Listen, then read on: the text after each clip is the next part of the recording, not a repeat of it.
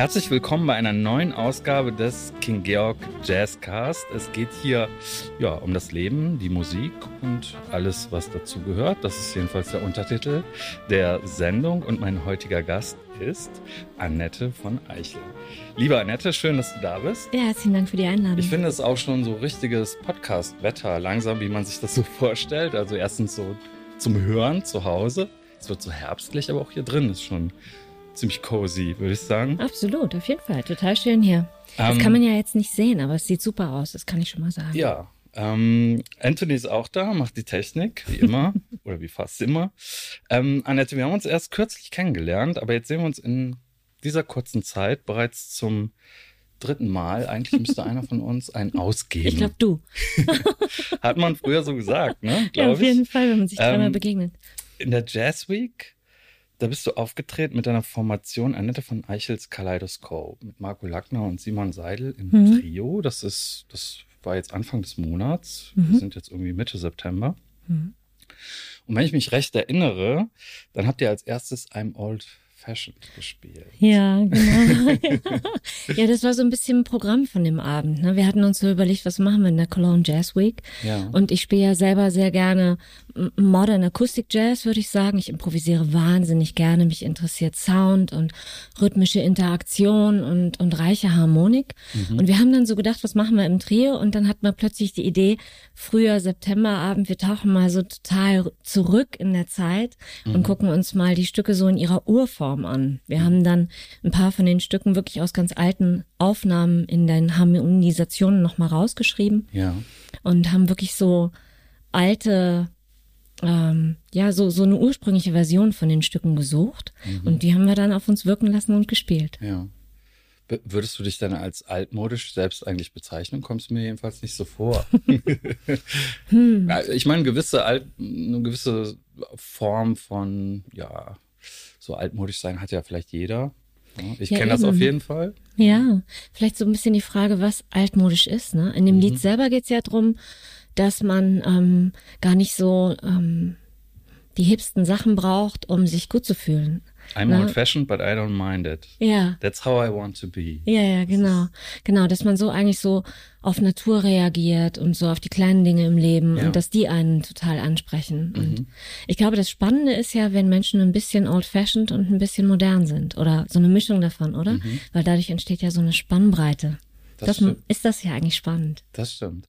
Ähm, wie war es denn, äh, im Live-Club vor Live-Publikum aufzutreten, wenn wir Oh. bei altmodischen Dingen sind? Die sind ja äh, in den letzten Monaten fast schon, also kann man sagen, ein bisschen aus der Mode gekommen. Oh, wow. Aber ich finde, ähm, also ich habe hatte ja auch das Vergnügen, euch anzukündigen und ihr standet dann auf der Treppe. und ich hatte schon das Gefühl, ihr könnt es gar nicht abwarten, auf die Bühne zu kommen und du bist dann auch mit so einem Schwung raus. Mhm. Und man hat euch die Freude äh, also schon von Anfang an angemerkt, meine ich. Ja, das finde ich total schön. Ist mir auch wichtig. Also ja, jetzt wieder live spielen zu können nach der langen Corona-Pause ist wirklich was ganz Besonderes. Mhm. Ich merke das auch dem Publikum an, dass die so hungrig sind nach Live-Kunst, Live-Kultur, Live-Musik.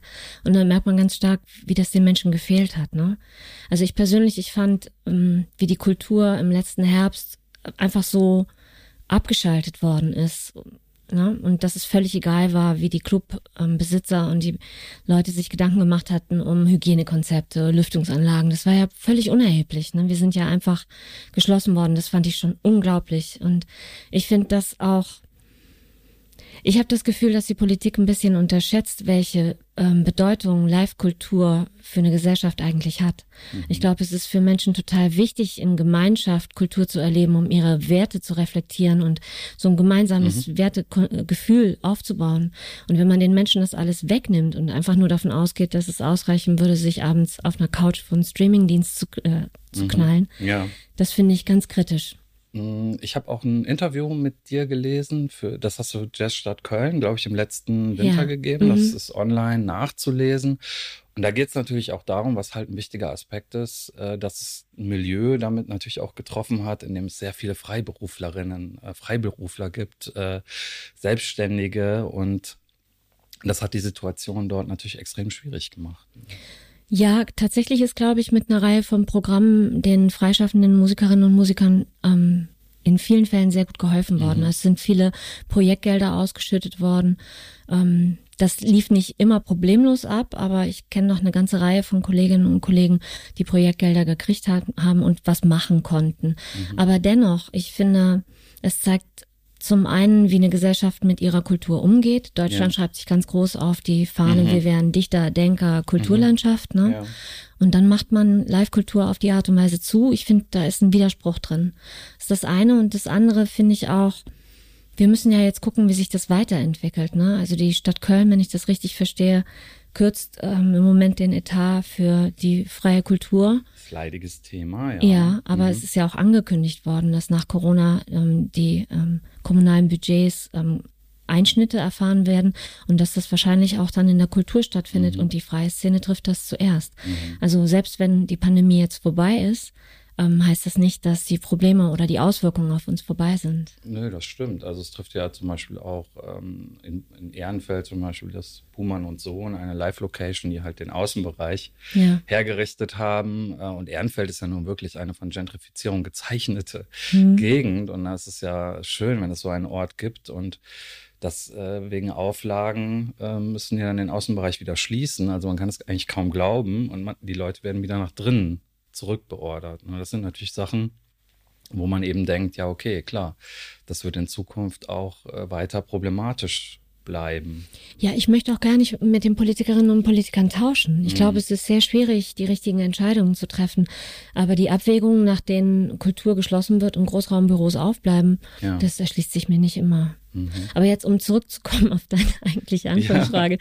Also es war ähm, ich sehe da auch gerade das Foto, ähm, wie es im King Georg früher ausgesehen hat, die mhm, Menschen drunter und drüber. Und ähm, also auf der einen Seite ähm, war es irgendwie, es ist jetzt im Moment irre, wieder live zu spielen und mhm. die vielen Menschen in einem Raum zu erleben. Das ist, bin ich ja auch gar nicht mehr gewohnt. War das ne? denn tatsächlich das erste Mal jetzt seit? Nee, nee, also jetzt so die letzten paar Monate geht das ja schon wieder mhm. auf, aber ich habe es immer wieder so, dass mich das so beides trifft. Also zum einen merke ich so die Freude im Publikum und auch meine eigene Freude, wieder live zu spielen. Ja. Und ähm, dann auch, wie ungewohnt das für uns zum Teil auch geworden ist, wieder in Gruppe, in einem Raum zu sein. Die Resonanz zu spüren. Ja, wunderbar. Wunderbar, das ist ja eigentlich Live-Kultur, dass ich was auf der Bühne mache mhm. und das Publikum lebt das ja auch. Musik hören ist ja auch ein ganz kreativer Prozess. Absolut. Das darf man nicht unterschätzen. Ja, ja, klar, die, die Rezeption, ne, das gehört ja auch dazu. Und ich meine, ich finde ja zum Beispiel auch, äh, äh, wir haben uns danach dann länger auch zu viert unterhalten ja. und dann über das Ken Georg unterhalten mhm. und ähm, dieser Live-Club als Ort des sich Kennenlernens und Austauschens, ne, abseits das Ganze drumherum, das mhm. ist ja mhm. eben auch das, was fehlt. Mhm. Obwohl es im King Georg ja auch die Livestreams gibt. Mhm. Und da seid ihr jetzt auf jeden Fall äh, mit dem Kaleidoskop-Auftritt auch im Archiv. Wie findest du solche Sachen? Also, dass so Sachen dann gefilmt werden. Ähm, teilweise sogar ohne Publikum wurde das gemacht. Jetzt wird es eben weitergemacht, ähm, weil man ja eben damit auch so einen Schatz äh, schafft. Ne? Man hat halt wirklich schön gefilmte Konzerte. Ich würde das jedem empfehlen. Abo 120 Euro. Dann kann, kann man sich das alles anschauen. Mhm. Ah, ja, ich Wie find, nimmst du das als Künstlerin wahr? Das, das ist die Frage. Ich finde, ähm, das hat mehrere Seiten und ich finde, da muss man sorgsam mit umgehen. Also ich selber, ähm, ich habe gemerkt, dass ich auch die Streamkonzerte, die ich gegeben habe, ohne Publikum, nur mit Kameras, das fand ich irgendwie auch cool. Ich habe mir immer vorgestellt, es sind hunderte von Menschen auf der anderen Seite von der Kamera und die gehen total ab. Und das, das, äh, das ging irgendwie, ja, irgendwie so.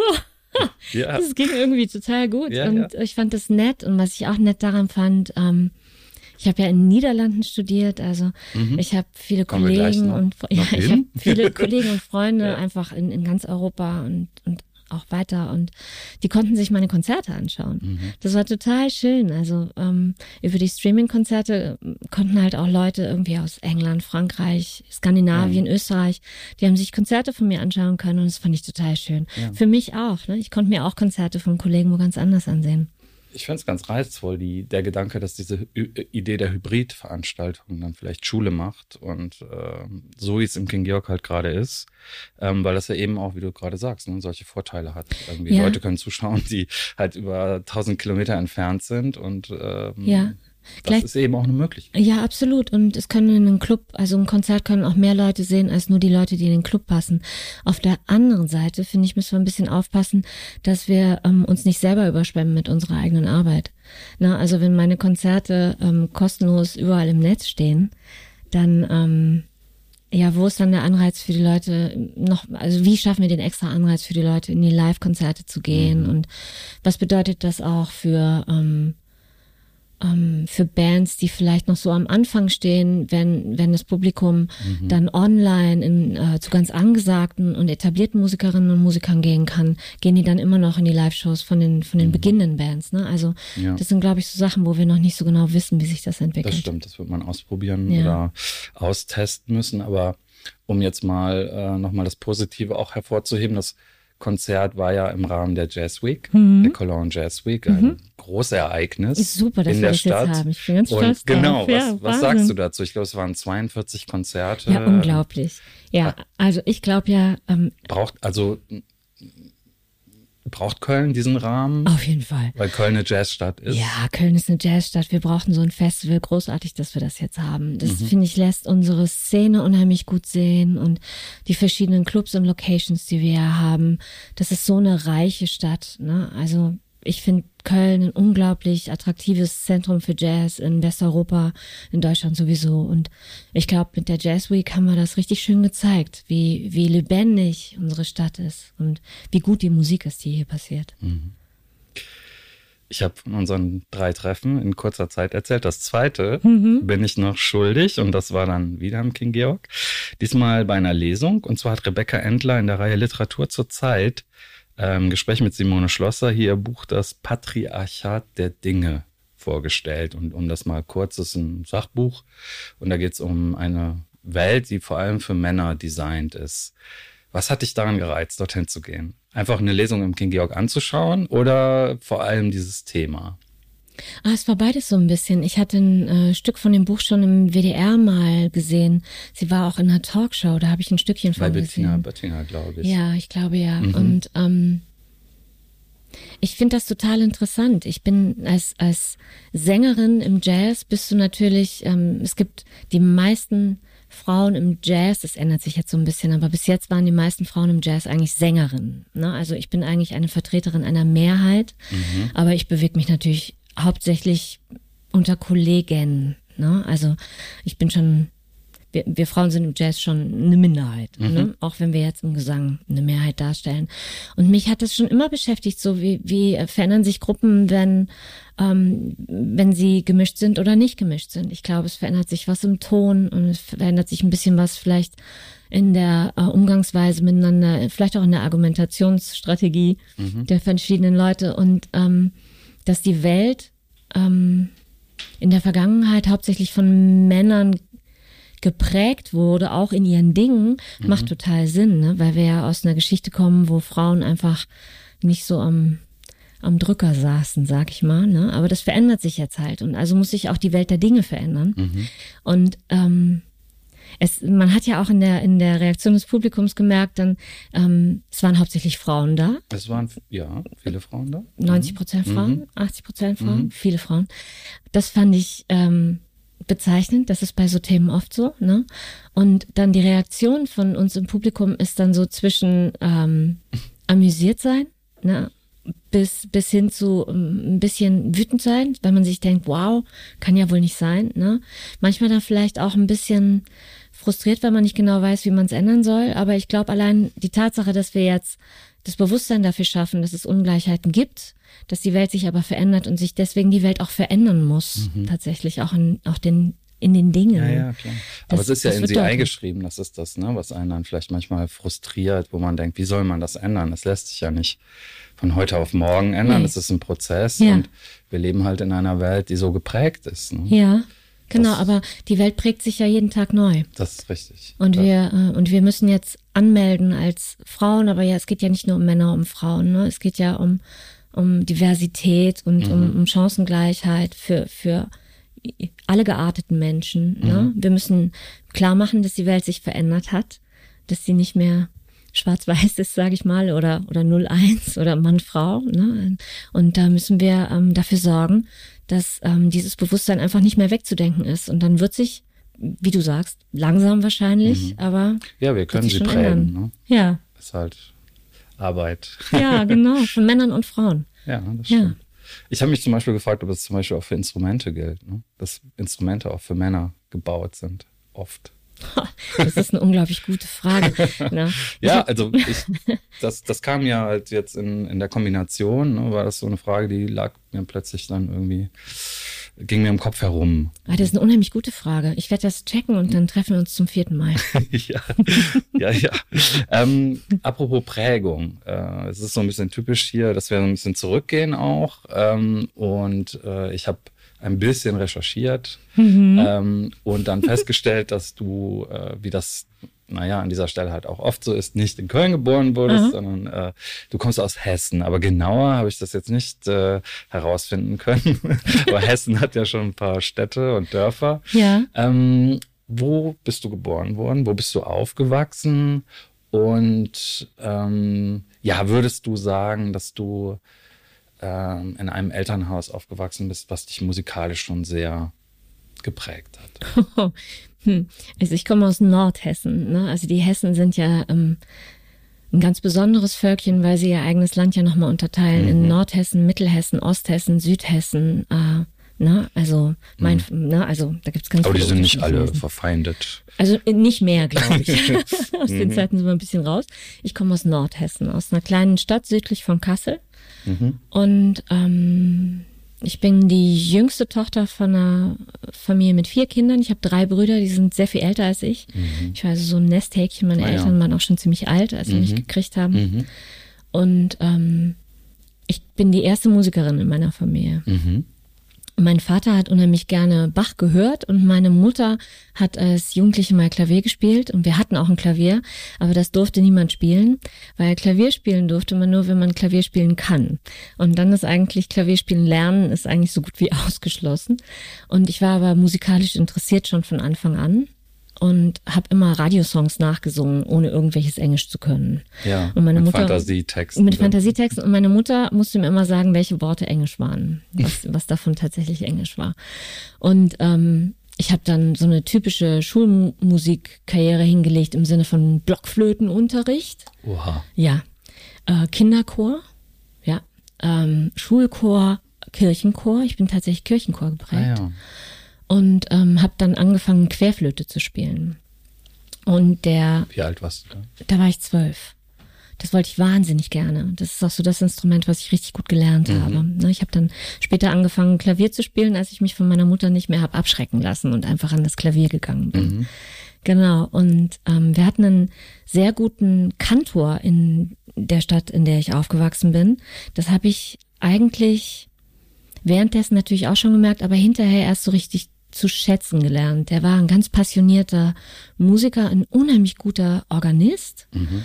Und der hatte diesen Kirchenchor und hat alle zwei Jahre ein, ein, großes Kirchenchorwerk in diesem kleinen Ort auf die Bühne gestellt. Dann hat er ein Orchester aus Kassel organisiert mhm. und, äh, und äh, Gesangssolisten und wir haben Bach-Requiem und Messias von Händel gesungen, mhm. deutsches Requiem. Mhm. Und das war ein fester Termin in dem Ort. Das war ein fester Termin alle zwei mhm. Jahre. Auch die Passionsmusiken von, von Bach haben wir gemacht ja. und mhm. ähm, und Kantaten gesungen sonntags und so. Und ich glaube, von dem habe ich unheimlich viel Passion für Musik mitgenommen. Aber in meiner Familie wurde man nicht Musikerin. Das, ähm, als ich das dann gesagt habe, dass ich das gerne werden will und dann auch noch Jazzmusikerin und dann auch noch Jazzsängerin, das fand meine, meine Familie echt eine unglaublich dumme Idee. Ja, jetzt müssen wir nochmal ja. zurückspulen. Wir waren bei ja. Bach und der Kirchenmusik ja. und der Querflöte mhm. und ja, auch schon im Chor singen. Mhm. Ähm, der Jazz. Ja. Wie kommt oh. der Jazz ins Spiel? Ja, ja. Also wir hatten tatsächlich bei mir auf dem Gymnasium, also man muss tatsächlich sagen, in ähm, ich, ich komme, ich bin Anfang der 70er Jahre geboren und mhm. in den 80er Jahren in so einem Ort gab es nicht so viel Musik. Mhm. Ne? Also es gab auch nicht so viel Platten. Das kann man sich heute, also CDs gab es noch gar keine. Es gab ja nicht so viel Platten. Das kann man sich gar nicht vorstellen. Ich kam an keinen Plattenladen gehabt. Nee, dort, in, in Homberg, wo ich aufgewachsen mhm. bin, gab es gar keinen Plattenladen. Mhm. Ne? Also es gab das Radio, es gab noch ein bisschen Musik im Fernsehen Radio war damals. wichtig damals. Ich bin, ich bin Ja. ähnlicher Jahrgang Ja, und ich habe auch einfach viel Radio gehört. Ne? genau, aber da, da musste man den Jazz ja erstmal finden, ne? Ja. Und bei uns auf der Schule gab's eine, gab's eine Schulbig Band. Mhm. Und da bin ich dann zuerst mit Querflöte eingestiegen und als sie dann festgestellt haben, dass ich singen kann, wurde aus den Big Band Arrangements immer die erste Trompete, die Melodiestimme rausgestrichen und dann habe ich das gesungen. Das Mhm. ist, ähm, also wer sich damit auskennt, dem klappen sich jetzt die Fußnägel nach oben. Das ist echt hart, auch für die Sängerin. Mhm. Aber dann äh, wurden auch Arrangements angeschafft und so. Und wir haben dann eine kleine Band gegründet.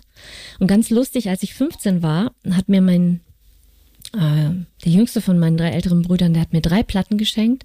Andreas Vollenweider, sagt ihr was? Mhm. Ja, Also ja. verstärkte Harfe. Ein Verhafer, ja. Ja, Mhm. dann äh, Bruce Hornsby Mhm.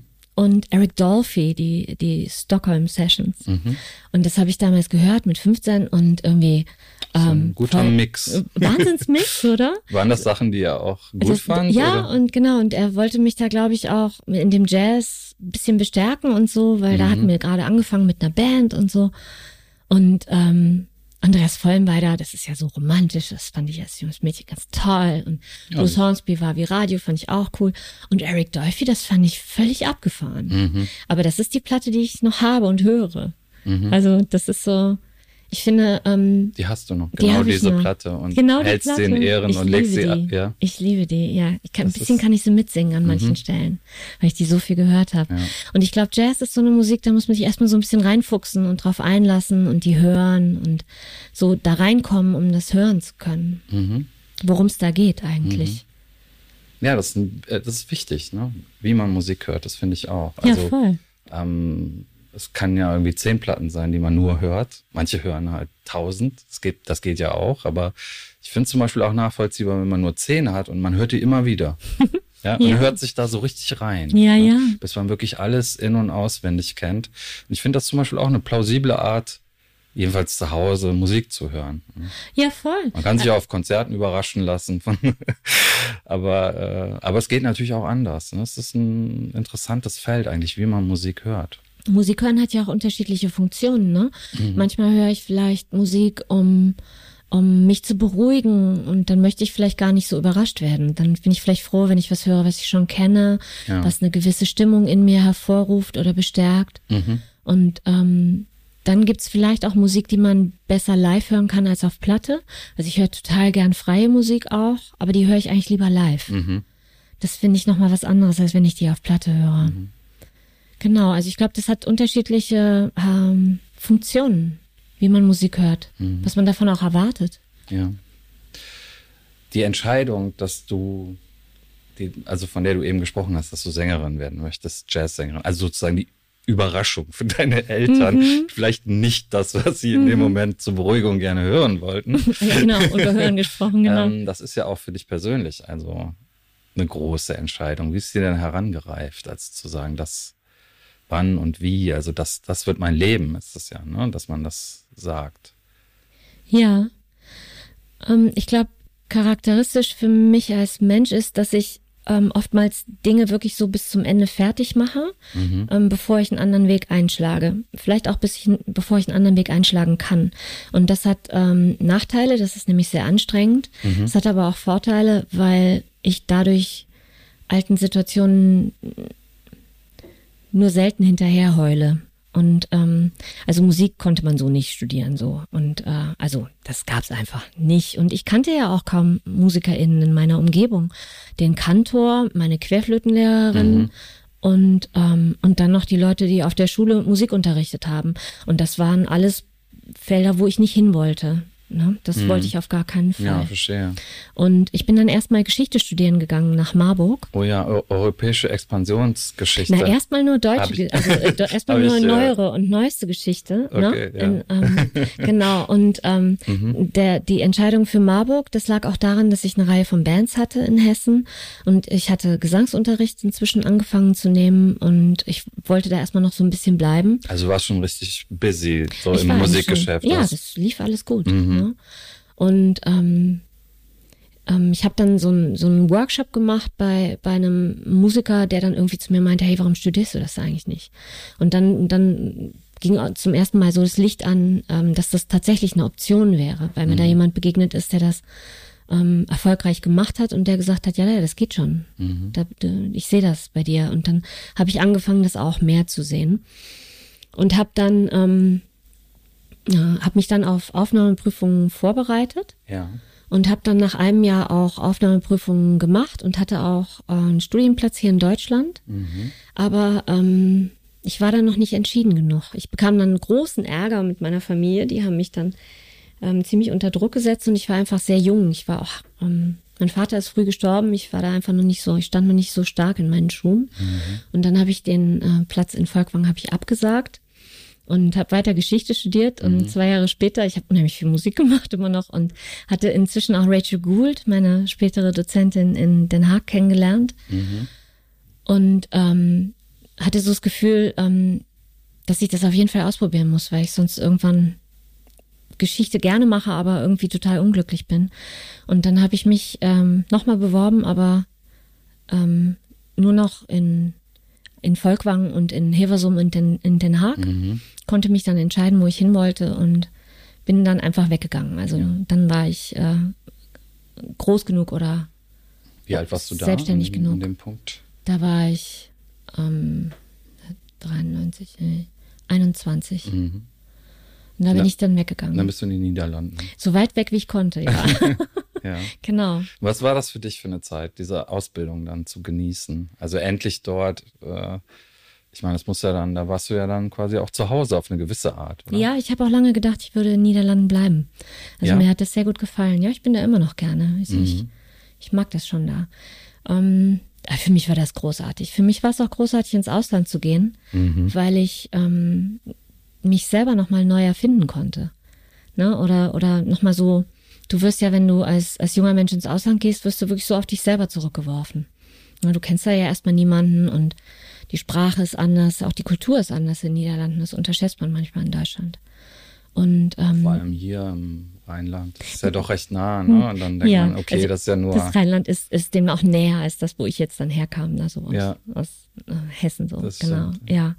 Und äh, das war großartig. Ich habe das total geliebt. Nach einem Jahr war ähm, Musikstudium, habe ich aber dann so das Gefühl gehabt, ich wäre auch ganz froh, wenn ich wieder mal ein Buch lesen könnte. Und ich habe dann auch wieder angefangen, Geschichte zu studieren. Mhm. Ja. Die Expansionsgeschichte. Da kam dann, das ist quasi ja. die Geschichte Europas von den Anfängen im, weiß ich nicht, 15., 16. Jahrhundert über Kolonialismus, also wie Europa sich die Welt zu untertan gemacht Ja, total spannend, ne? Also, also was, so ich, was man eigentlich bis heute auch, was er bis heute auch seine Auswirkungen hat, eben wie die, die männlich dominierte Welt, von der wir eben gesprochen haben. Ne? Auch eine Sache, die sich nicht von heute auf morgen ändern lässt ja. und viel diskutiert wird.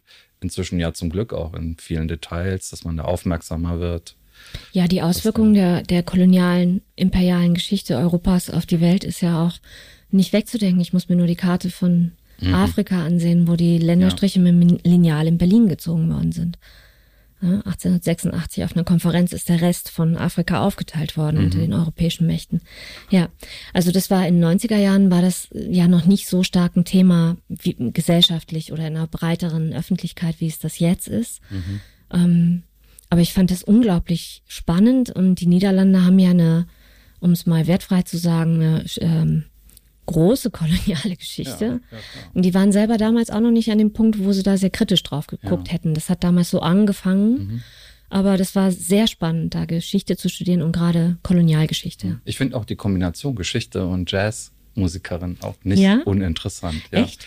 Ja, weil es ja auch eine, ich glaube, die Beschäftigung mit der Jazzgeschichte stelle ich mir auch wie so eine Forschungsreise vor. Und das hat natürlich auch viel mit afroamerikanischer Geschichte zu tun, zum Beispiel. Ja, absolut. Ja, also Jazz als Melting Pot von verschiedenen Kulturen mhm. und ähm, die, die, die Ursprünge des Jazz, auf jeden Fall. Also ich habe allein eben nur diese eine Song, I'm Old Fashioned, wenn man ja. sich einfach mit so einem Song und seiner Geschichte beschäftigt, da hat man ja schon viel zu tun. Ne? Wer hat den geschrieben? Manchmal weiß man das gar nicht, weil man ganz andere Interpretinnen kennt, irgendwie, die, die einen bestimmten Standardsong irgendwie bekannt gemacht haben und dann hat er manchmal auch eine äh, noch so ein politische, politische Hintergründe und überhaupt die ganze Geschichte, ja, finde ich super, super spannend. Ja, und da ist die, das Repertoire im Jazz ja auch sehr breit aufgestellt, ne? Mhm. Einige von diesen Standards, von diesen American Songbook Stücken sind ja Musical-Stücke, ne? Also sind zum Teil auch Stücke, die von europäisch musikalisch geprägten Komponisten geschrieben worden sind. Mhm. Na, viele von diesen Musical-Komponisten waren ja europäisch geschulte Komponisten mhm. eigentlich. Ja. Und dann daneben äh, gibt's Repertoire von Mingus oder, ähm, oder auch ähm, die Musik von Duke Ellington, die natürlich mhm. nochmal auf eine ganz andere Art und Weise Kontakt herstellt zum, zum Spiritual und ähm, zu, zu wirklich ursprünglich schwarzer Musik. Mhm. Du hast davon gesprochen, dass so ein Auslandsaufenthalt natürlich auch so eine Art, also dass, dass das nochmal hilft, irgendwie so auch die eigene, ich sag das, brech das mal runter, die eigene Persönlichkeit zu entwickeln. Und ich habe von dir, den Satz fand ich sehr interessant, glaube ich, auch in dem Interview, das ich eben schon zitiert habe. Da sagst du, ähm, du bist ja Sängerin, aber du sagst da, du bist Musikerin, die singt. das äh, finde ich einen sehr schönen Satz. Kann mir auch was darunter vorstellen. Äh, ich würde aber gerne wissen, was du dir darunter vorstellst und ob das so ein Selbstverständnis ist, was in dieser Zeit auch schon gewachsen ist oder ob du das vielleicht auch sogar schon vorher hattest oder ob das eine unbewusste Sache war, die du irgendwann mal in Worte gekleidet hast. Was, was hat es damit auf sich? Die Musikerin, die singt. Ja, also ich sehe mich tatsächlich so. Also ich habe mal gehört, ähm, dass es unter Musikerinnen und Musikern Menschen gibt, die so von ihrem, wirklich von dem Instrument herkommen und dann damit Musik machen. Und dann gibt's Menschen, die Musik machen, sich für ein Instrument entscheiden mhm. und dann mit dem Instrument die Musik machen. Mhm. Und ich glaube, ich, ähm, ich bin eine Jazzmusikerin, die mit ihrer Stimme die Musik macht. Also ich bin auch Sängerin, auf jeden Fall. Ich identifiziere mich auch mit meinem Sound. Ich kann es bezeugen, ich habe dich ja da gehört. Ja. ja. genau. Aber ähm, also ich fand halt den Jazz an sich mit seiner Freiheit und ähm, der Improvisation und auch dieser Offenheit, wie Menschen aus unterschiedlichen Generationen und auch mit ganz unterschiedlichem sozialen Hintergrund, ne, und Schwarze und Weiße und Europäer und US-Amerikaner und und Mittel- und Südamerikaner, ne, also und dann die ganzen Welteinflüsse im Jazz. Mhm. Das fand ich unglaublich spannend. Ich hatte immer das Gefühl, dass Jazz eine Musik ist für Menschen, die ein bisschen anders vielleicht auch sind. Dass es da Freiraum gibt für Menschen, die sich individueller identifizieren oder vielleicht auch ein bisschen eigentümlicher sind. Mhm. So sehe ich mich wahrscheinlich selber auch. Macht vielleicht auch Sinn. Ich bin kleinste Tochter. Mhm. Äh, ne? Also. Ja, ich, also äh, dein Albumtitel, also du hast, glaube ich, vor ungefähr 20 Jahren, ziemlich genau, ja. ich, ne? kam ja. dein Debütalbum raus. Ja. Ist jetzt ein kleiner Sprung, aber ja. du bist ja Musikerin geworden. Ja. Ähm, und äh, das heißt auch Welcome to my world. Ne? Das, ja. das passt ja genau zu dem, was du, was du gerade gesagt hast, quasi ja, die, Eigen, die Einladung in diese eigentümliche Welt, in deine eigentümliche Welt, deine ja. Ganz persönliche Welt zu kommen. Ja, das vom Jazz geprägt ist und wie der Jazz dann klingt. Ja, absolut. Ich hatte auch von Anfang an so einen so einen Stimmsound, ähm, wo mir immer alle gesagt haben, ähm, dass das, dass das so ein sehr eigener Sound ist. Das fand ich am Anfang total schwierig. Mhm. Ich hatte am Anfang viel lieber einen, so einen ganz normalen, tiefen Alt gehabt. So. Hast du eine, ein Vorbild als Sängerin? Äh, äh, in, inzwischen nicht mehr. Ich äh, als junge Frau, ja, und das mhm. zeigt die Hoffnungslosigkeit meines Vorbilds. Ich wollte immer wie wie die ältere Carmen McRae klingen. Mhm. So und das ist natürlich. Ähm, ich was, bin, was fandest du an ihr so gut? Also ich fand den Sound toll auch. Sie hatte auch so einen ganz speziellen Sound, ganz einprägsamen Sound. Und ich fand immer, dass ihre Interpretation von Text unheimlich viel Seele hat. Ne? Also Carmen McRae kann so What sagen und du denkst, uh, ja. Mhm. Ne? Also, Gänsehaut. Ja, einfach so stark.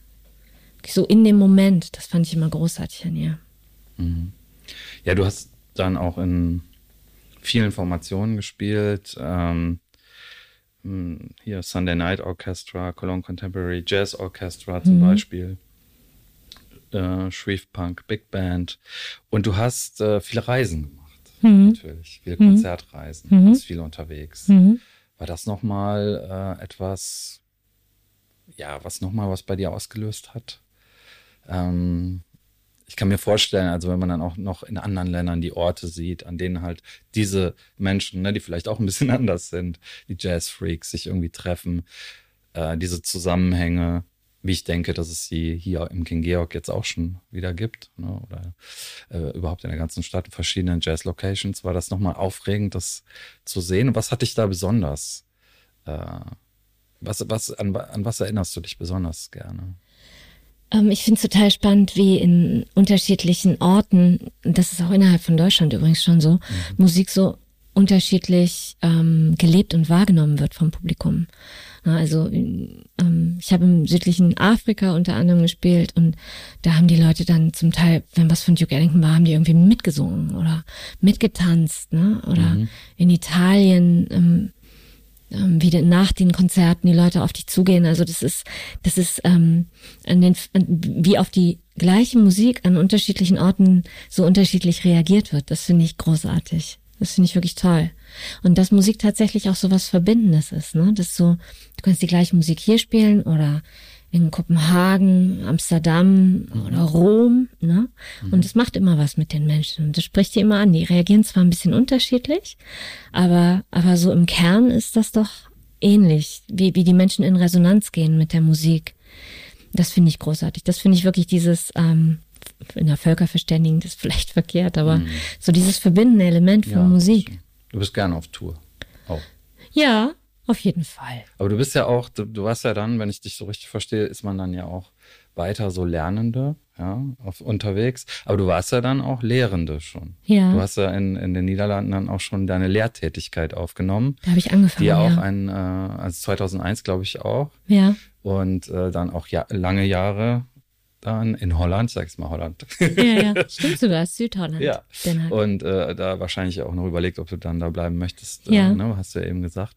Und welche Rolle spielt das für dich? Oder was war das für ein Schritt zu sagen, ich bringe das jetzt auch? Das ist ja auch, glaube ich, eine wichtige Rolle, oder? Also wirst du ja wahrscheinlich, du hast das ja eben auch schon so ein bisschen dargelegt, der Mensch mit dem Kirchenchor, äh, ne, das, das sind ja auch wichtige Personen. Also man, man spielt ja eine wichtige Rolle auch. Wenn man, ja, absolut.